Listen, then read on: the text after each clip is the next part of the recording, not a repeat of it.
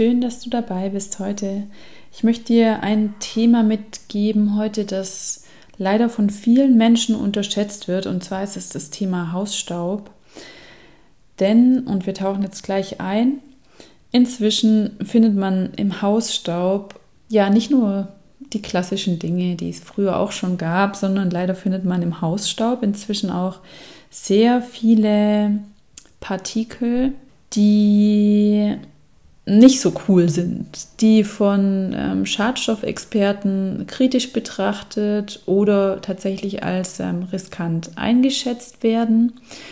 Und ähm, ich möchte dir mit dieser Folge einfach einmal den Hinweis geben, ohne da jetzt groß einzutauchen, dass du dich ja einmal mit der Frage auseinandersetzt, wie sieht es bei dir aus? Ähm, vermutest du, dass deine Raumluft in Ordnung ist oder befürchtest du, dass du eigentlich gerade beim Thema Staub noch etwas anders oder besser machen könntest und für weniger Staub sorgen könntest? Es gibt zum einen den groben Staub, der sich in den Atemwegen festsetzen kann und dann gibt es auch den feinen Staub, der über die Atemwege in den Körper gelangen kann. Und ähm, beide Stäube sind ja nicht ganz so cool, weil sie Schaden anrichten können und eben gesundheitlich bedenklich sein können.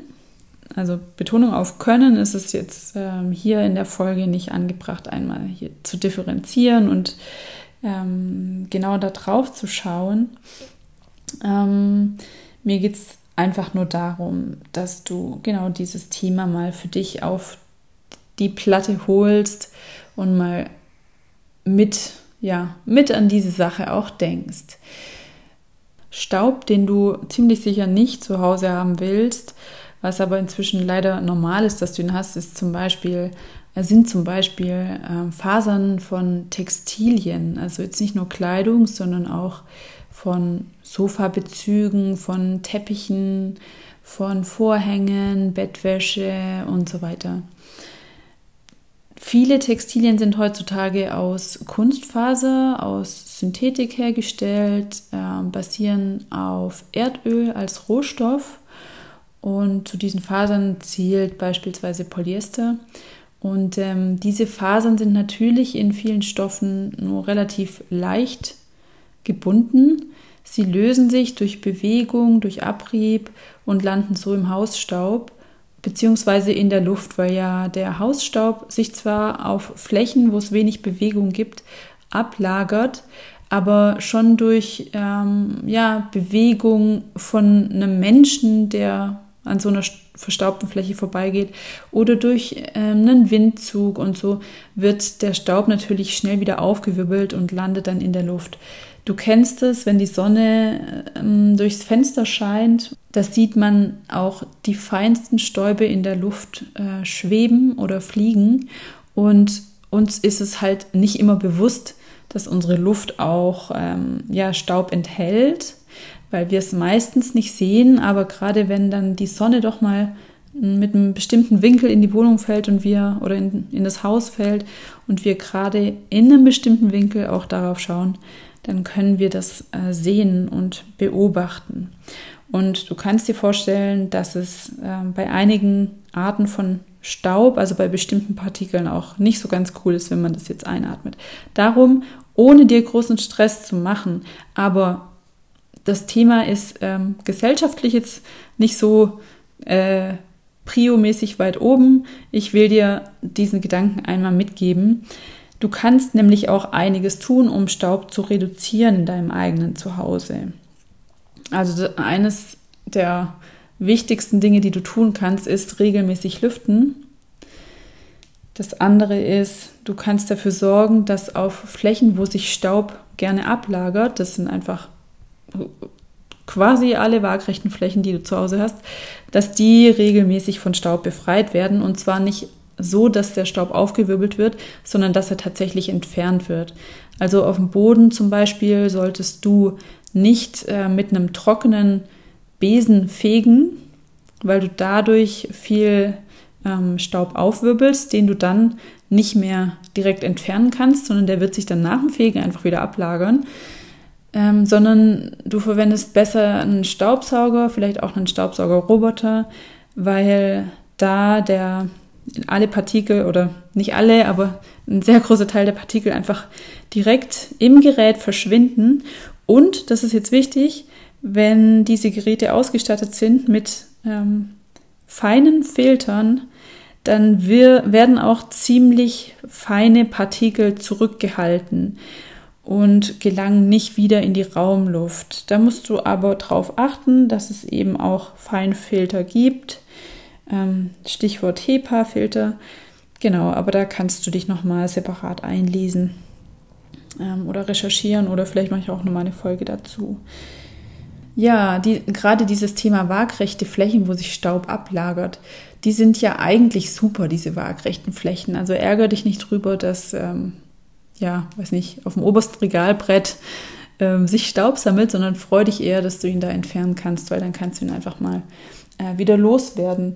Und ein minimalistischer Lebensstil ist einfach eine richtig gute Sache, um auch sich selbst äh, oder der Person, die eben putzt im Zuhause, die, ähm, das Entfernen von Staub auch einfach zu machen und da Zeit zu sparen und Aufwand zu sparen. Wenn du nämlich viel Krimskrams rumstehen hast, viele Gegenstände auf Fensterbänken, in Regalen, auf Schränken und so weiter, dann müsstest du das alles ja einzeln abstauben Abstauben ist so ein altes Wort, aber es ist natürlich trotzdem wirklich sinnvoll, weil du damit den Staub aus deinem Zuhause auch wieder entfernen kannst. Verwende feuchte Tücher zum Staub entfernen, weil dadurch ähm, elektrostatische Ladung hm, ja quasi abgeleitet oder ausgeglichen werden kann und du kannst da sehr gut Partikel entfernen, die elektrostatisch auch geladen sind. Und du kannst Stäube, die eigentlich leicht auffliegen würden, wenn du trocken ähm, Staub wischst, wischst ähm, kannst du mit einem feuchten Tuch viel besser binden und entfernen. Dann gibt es noch die ähm, horizontalen oder waagrechten Flächen, wie zum Beispiel ein Gästebett oder ein Sofa, auf dem selten gesessen wird und so weiter. Ähm, da sammeln sich natürlich auch Stäube. Das solltest du dann regelmäßig zum Beispiel aus dem Fenster rausschütteln oder über die Terrasse oder wie auch immer du rausgehen kannst, aber schüttel diese, diese Flächen nicht zu Hause auf weil du sonst eben den Staub einfach wieder verteilst. Zum Thema elektrostatische Ladung, die ist gerade bei ähm, erdölbasierten Kunststoffpartikeln, also bei Stäuben wie zum Beispiel Polyesterfasern, ein großes Thema, weil die elektrostatische ähm, Eigenschaft von einigen Partikeln dafür sorgt, dass diese Partikel zu quasi Transportern für andere Partikel werden, die ähm, auch Schadstoffe sein können. Also nicht unbedingt die Polyesterfaser selbst muss jetzt schädlich sein für deinen Körper, aber dadurch, dass sie sich elektrostatisch aufladen kann, kann sie andere Partikel, die schädlich sein können, quasi diesen anderen Partikeln helfen, in deinen Körper zu kommen. Und das möchtest du ja vermeiden. Darum solltest du langfristig wirklich auch darauf achten, dass du ähm, weniger Textilien hast, die auf, äh, also die potenziell elektrostatisch geladen sein können, also weniger ähm, Kunstfaser, mehr Naturfaser. Das ist ein richtig gutes Ziel. Du kannst insgesamt auf die Materialauswahl in deinem Zuhause achten. Du kannst insgesamt auch ausmisten. Du kannst insgesamt Staubfänger reduzieren. Du kannst schon einiges tun und ich hoffe, dass du jetzt mal noch diesen neuen Gedanken einfach mitgenommen hast und dich da noch so ein bisschen weiter einarbeitest und vorankommst. Wenn du Lust hast, dich noch mal intensiver mit dem Thema Müll und Plastik auseinanderzusetzen Und wenn du zu Hause einmal auch Raum für Raum ein bisschen strategischer das Ganze anpacken möchtest, dann empfehle ich dir mein Buch Zero Waste ohne Stress.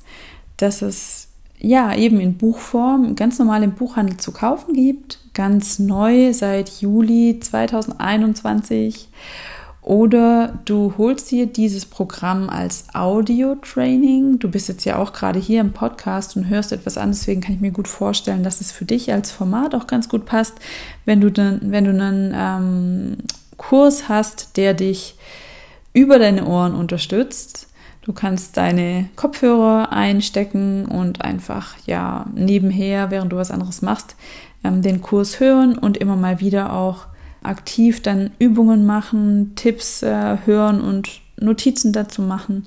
Ähm, das ist vielleicht ein ganz schönes Format für dich. Schau es dir mal an. Du findest es auf meiner Webseite laboratorium-nachhaltigkeit.de Schrägstrich Zero minus Waste minus ohne minus Stress.